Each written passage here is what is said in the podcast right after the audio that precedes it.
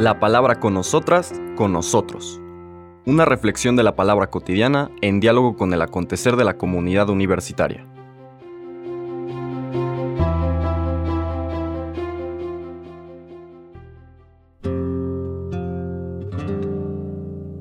Hola, buenos días. Bienvenidas, bienvenidos a la palabra con nosotras, con nosotros. Hoy jueves 15 de febrero entramos a un tiempo curioso ya sabemos que el próximo domingo es el primer domingo de Cuaresma y todos los días de la semana que vienen después del primer domingo de Cuaresma se conocen así. Lunes de la primera semana de Cuaresma, martes de la primera semana de Cuaresma, etcétera, etcétera. Conforme va cambiando el número del domingo, de primero, segundo, tercero, etcétera, domingos de Cuaresma, pues los días entre semana se llaman así. Pues este jueves, el viernes y el sábado se conocen litúrgicamente como el jueves después de ceniza, viernes después de ceniza, sábado después de ceniza y luego ya viene el primer domingo de cuaresma. Ya sabemos quienes nos han estado acompañando en estos podcasts para conocer más a fondo la palabra de Dios y la manera tan bella, llena de arte y de profundidad con que la liturgia cotidiana teje esta palabra viva de Dios para educarnos, para formarnos. Recordarán que ya hemos comentado que a diferencia del tiempo ordinario, cuando estamos en estos tiempos fuertes de Adviento, Navidad, Cuaresma y Pascua, en vez de seguir un solo texto,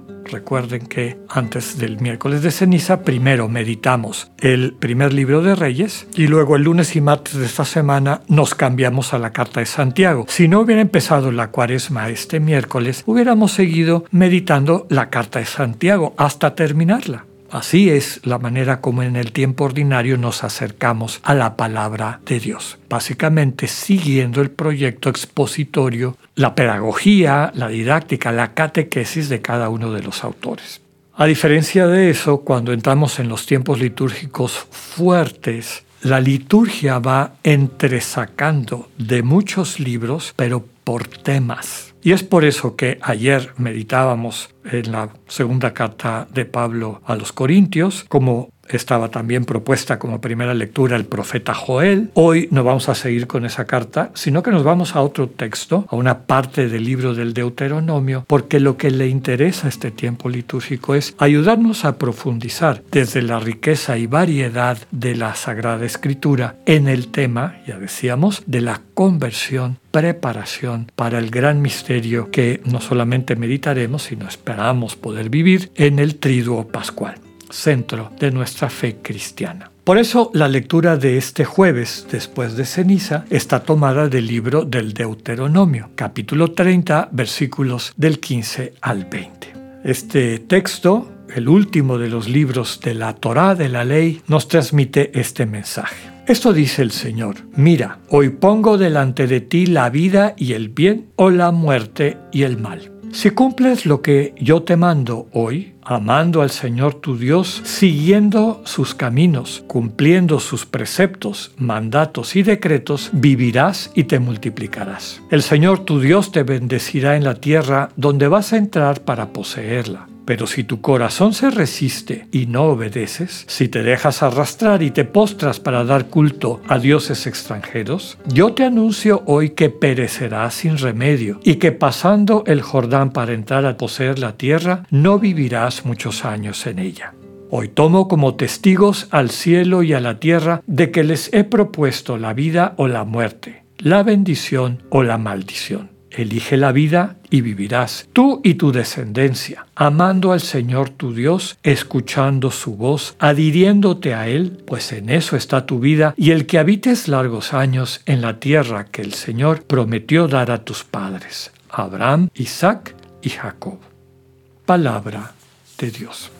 Breve contexto exegético es decir, de estudio de la Sagrada Escritura. El Deuteronomio no solamente es el último de los cinco libros del Pentateuco, la ley, la Torá, los cinco primeros libros de la Biblia, en las Biblias cristianas, conocido como el Antiguo Testamento, en las Biblias judías o hebreas como el Tanaj. Pero este, esta parte de la Tanaj es eh, la Torah, la ley, último libro. Se llama Deuteronomio, que literalmente en griego significa segunda ley, segunda norma, porque compara, no compara, completa, profundiza discursos de Moisés a través de los cuales le transmite al pueblo de Israel la sabiduría, es decir, el arte de vivir que Dios les quiere transmitir a su pueblo. La primera, pues diríamos el protonomio o primera ley, es la que Dios le da a Moisés en el Sinaí y cuyo relato empieza en el Éxodo y se profundiza en los otros libros también de la ley, Números y Levítico.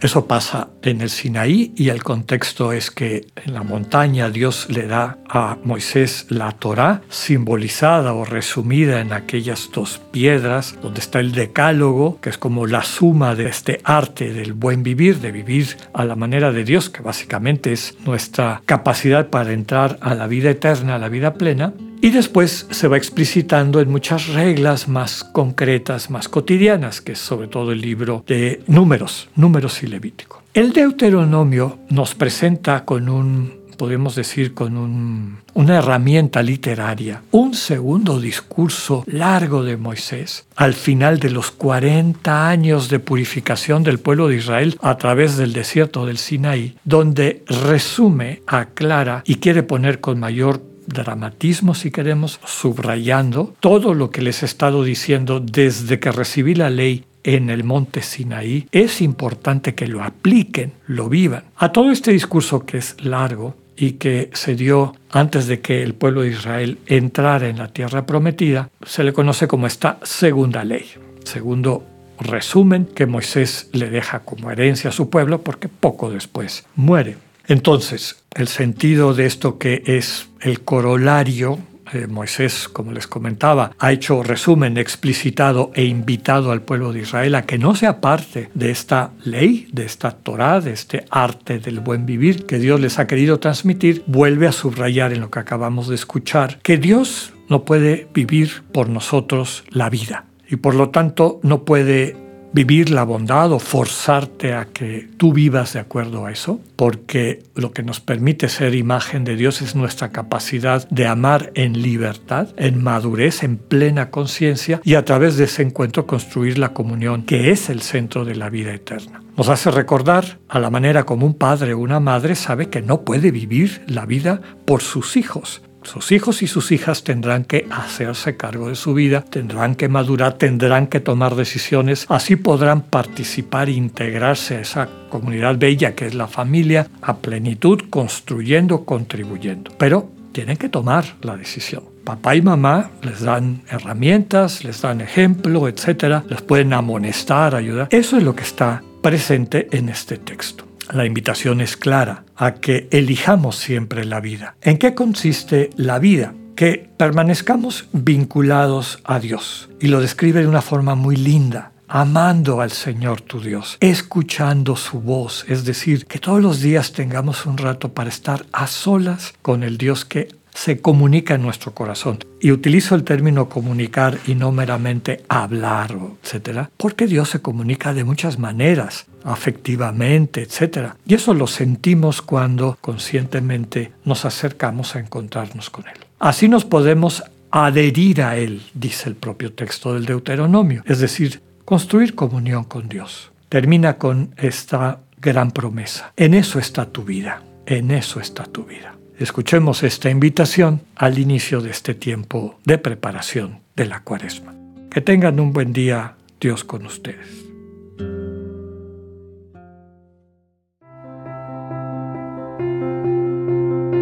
Acabamos de escuchar el mensaje del Padre Alexander Satirka. Escúchalo de lunes a viernes a las 8.45 de la mañana por radioiberoleón.com, a través de nuestra app gratuita para iOS y Android o por Spotify. Esta es una producción de Radio Ibero León en colaboración con el ITESO, Universidad Jesuita de Guadalajara.